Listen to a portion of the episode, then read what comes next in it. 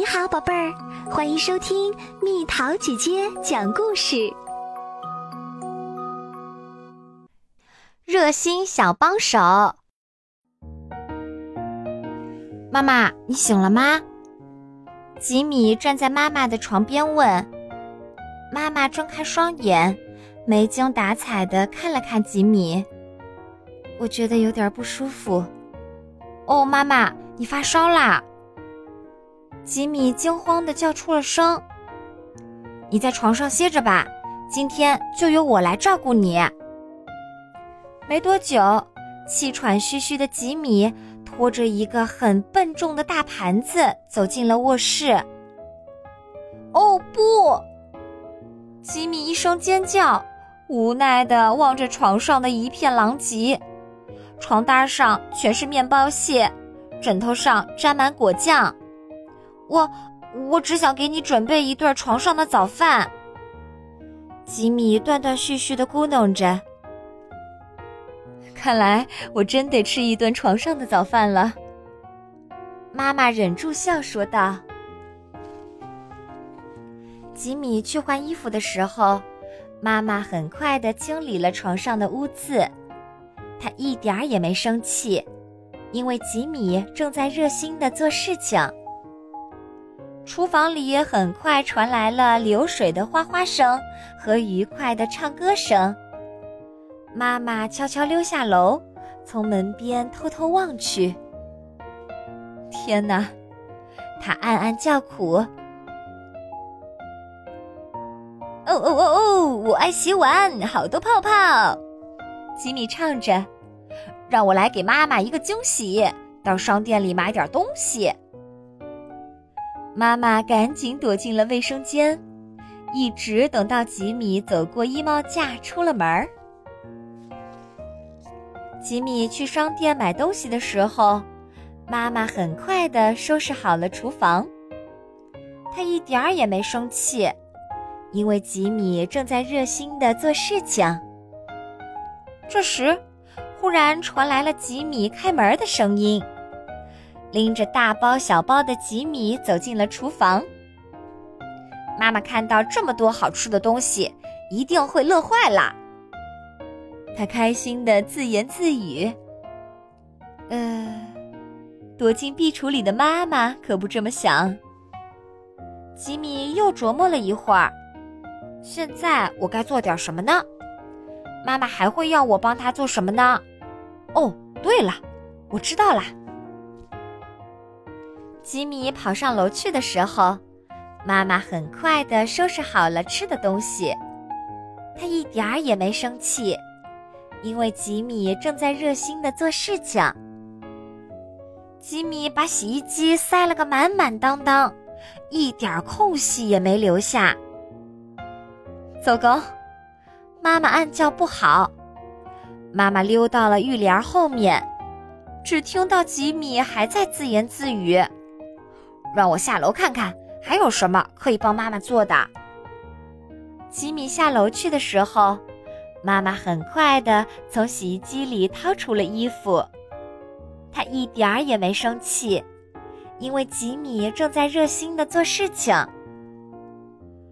厨房里的垃圾桶已经堆满了垃圾，好哎，我来帮妈妈丢垃圾吧。哦，我的傻儿子啊！在一边偷看的妈妈暗暗心疼。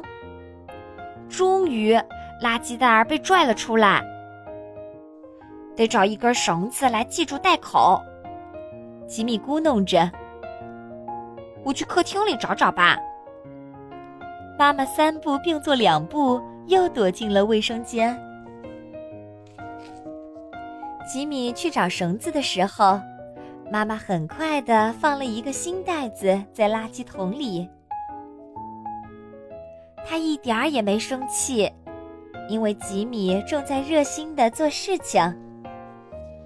在客厅里，吉米在报纸下面找到一个毛线球，就二话不说，在垃圾袋上结结实实的绕了一圈毛线。好样的，吉米开始拖着袋子往外走。我是个丢垃圾的小行家。惨了，妈妈暗暗叫苦，她看到了吉米没有看到的那些地方。没错，垃圾一路走一路掉。吉米拖着垃圾袋走出去的时候，妈妈很快地清理掉了那些脏兮兮的痕迹。他一点儿也没生气，因为吉米正在热心地做事情。吉米又开始打扫房间。从沙发底下拽出破鞋子，把玩具扔进玩具柜，把所有的东西都歪歪倒倒的塞在一起，然后飞快地关上了柜子的门儿。坏了！躲进厨房的妈妈暗自头大。吉米满意的环顾着四周，啊，看起来不赖嘛！现在我要去，呃，用吸尘器。吉米去壁橱里拿吸尘器的时候，妈妈很快地整理了一下他留下的东西。他一点儿也没生气，因为吉米正在热心地做事情。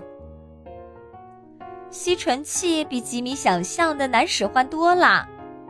他刚刚摁下一个按钮，嗖的一下，电线就卷了起来。呼呼呼呼！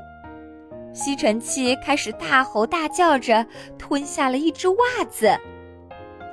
吸尘器上的管子则把吉米缠了个结结实实。妈妈看着这一幕，忍不住暗暗发笑。好吧，好吧，吉米恼火的大叫：“我投降啦！蠢头蠢脑的吸尘器，我去做饭了。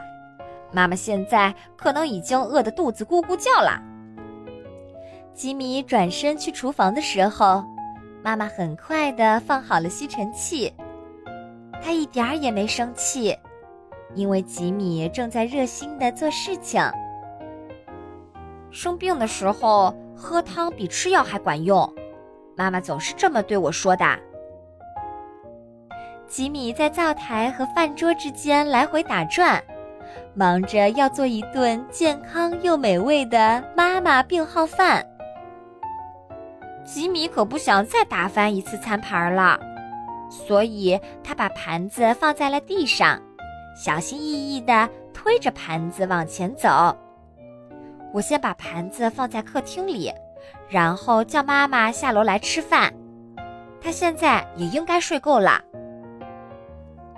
吉米往客厅里面推餐盘的时候，妈妈飞快地跑回床上躺下来。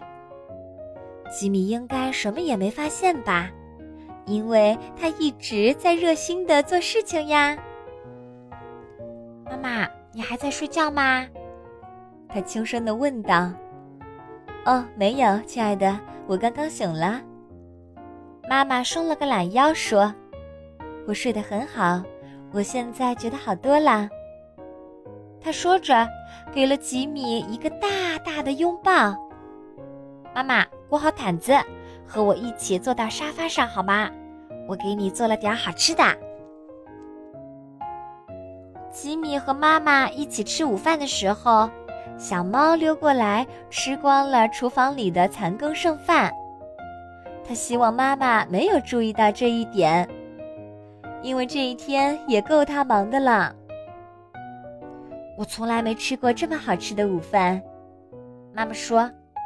她一点儿也没提那道汤把她的舌头烫了一下的事情。这些面包上的甘草糖让我的喉咙，呃，也舒服多了。妈妈，吉米说：“如果明天你还是觉得不舒服，我还可以继续照顾你的。”我的乖乖好宝贝儿啊！妈妈露出一个意味深长的笑容。你这一整天已经帮了我很多忙了，我已经觉得好多了。明天你只要自己玩就好了。